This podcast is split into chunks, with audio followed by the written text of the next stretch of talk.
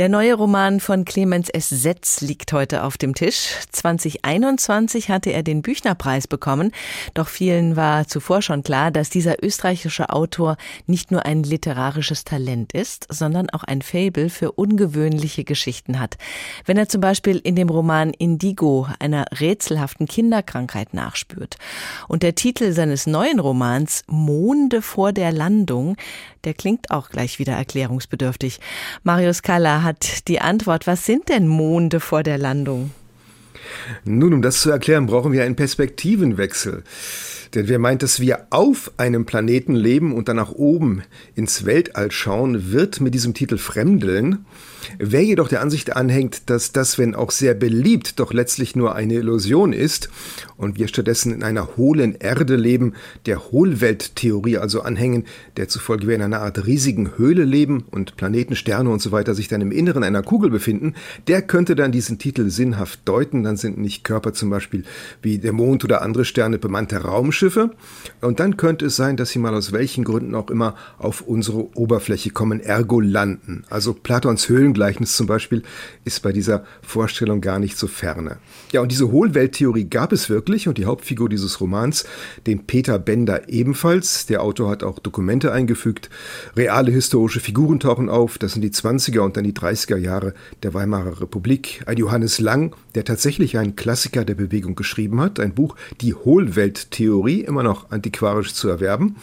Und da ist durchaus unklar in diesem Roman, was ist historisch verifizierbar, was nur Fiktion. Jedenfalls Jedenfalls beruht es auf einer realen historischen Grundlage und dieser Peter Bender war ein bekannter Protagonist dieser Szene, ein Autor, Vortragender, Reisender in Sachen Hohlwelttheorie, sodass eine solide historische Basis dafür vorhanden ist. Die Hohlwelt also gut gefüllt. Dann schauen wir uns diese Hauptfigur, diesen Peter Bender, doch mal ein bisschen genauer an. Wie kommt er denn zu dieser Theorie? Wie kommt das an in den 20er Jahren? Nun, das ist die Zeit der Industrialisierung und auch des Ersten Weltkrieges, an dem dieser Peter Bender teilnimmt. Also einerseits die Zeit, in der das naturwissenschaftliche Weltbild auch in den Alltag einwandert, andererseits den Ausbruch von Irrationalismen, von Gewalt, Nationalismus und anderen und durchaus auch esoterischen Dingen. Und das Wort Weltanschauung kommt auf, das hat ja die Romantik erfunden, aber in die Wende zum 20. Jahrhundert, da musste jeder ganz demokratisch eine Weltanschauung haben und da war dann so einiges im Angebot auch einiges überdrehte, versponnene. Es gab für alle Subkulturen. Und hier wird auch genau beschrieben, wie sich die Protagonisten der Hohlwelttheorie treffen, wie sie sich beargwöhnen, wer vielleicht prominenter ist und irgendwo eingeladen wird. Ähm, sie werden angefeindet, äh, als gefährliche Spinner abgetan, eingesperrt auch. Ja, und gegen Ende der Weimarer Republik kommen sie zunehmend unter Druck. Dieser Peter Bender hat eine jüdische Frau, die er verstecken und behüten will. Er wird bald ins KZ Mauthausen deportiert, wo dann sein Leben endet. Also, was hier beschrieben ist, ist ein tragisches Leben eines harmlosen, freundlichen, aber sehr versponnenen Menschen, das hier ausführlich und mit viel Liebe für viele Details erzählt wird. Wird auch ein Grund angegeben, warum Clemens S. Setz sich für diese Hauptfigur und diese Geschichte überhaupt interessiert oder hält sich der Autor mit Gründen und Deutungen zurück? Er hält sich komplett zurück. Also es gibt keinen Hinweis, äh, keinen direkten Hinweis. Man könnte dann spekulieren, ein Interesse an Außenseitern oder Randgängern vermuten, an Sonderlingen.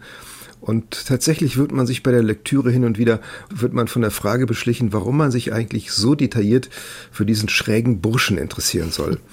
Aber es geht nicht nur um ihn, denn er ist ja ein Spiegel für die Gesellschaft um ihn herum. Und äh, man kann halt sehen, wie Menschen äh, auf ihn reagieren.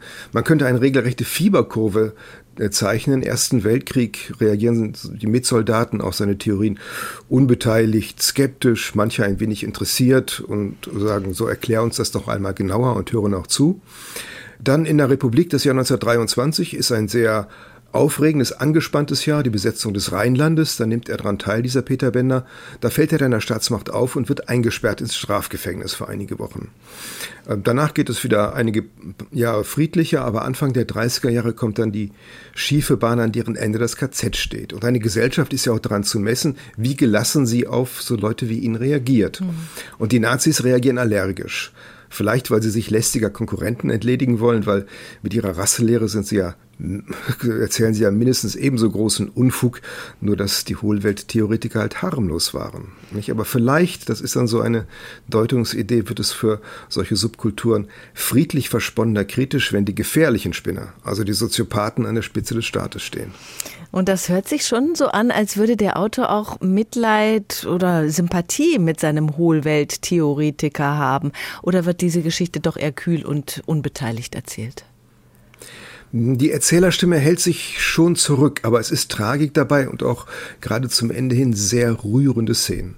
Wie dieser Peter Bender bei seinen alten Eltern einkehrt und die dann sehen müssen, wie er auch körperlich immer mehr runterkommt oder wie er seine jüdische Frau beschützen möchte, wie er wieder ins Gefängnis kommt. Preungesheim übrigens, Preungesheimer Knast.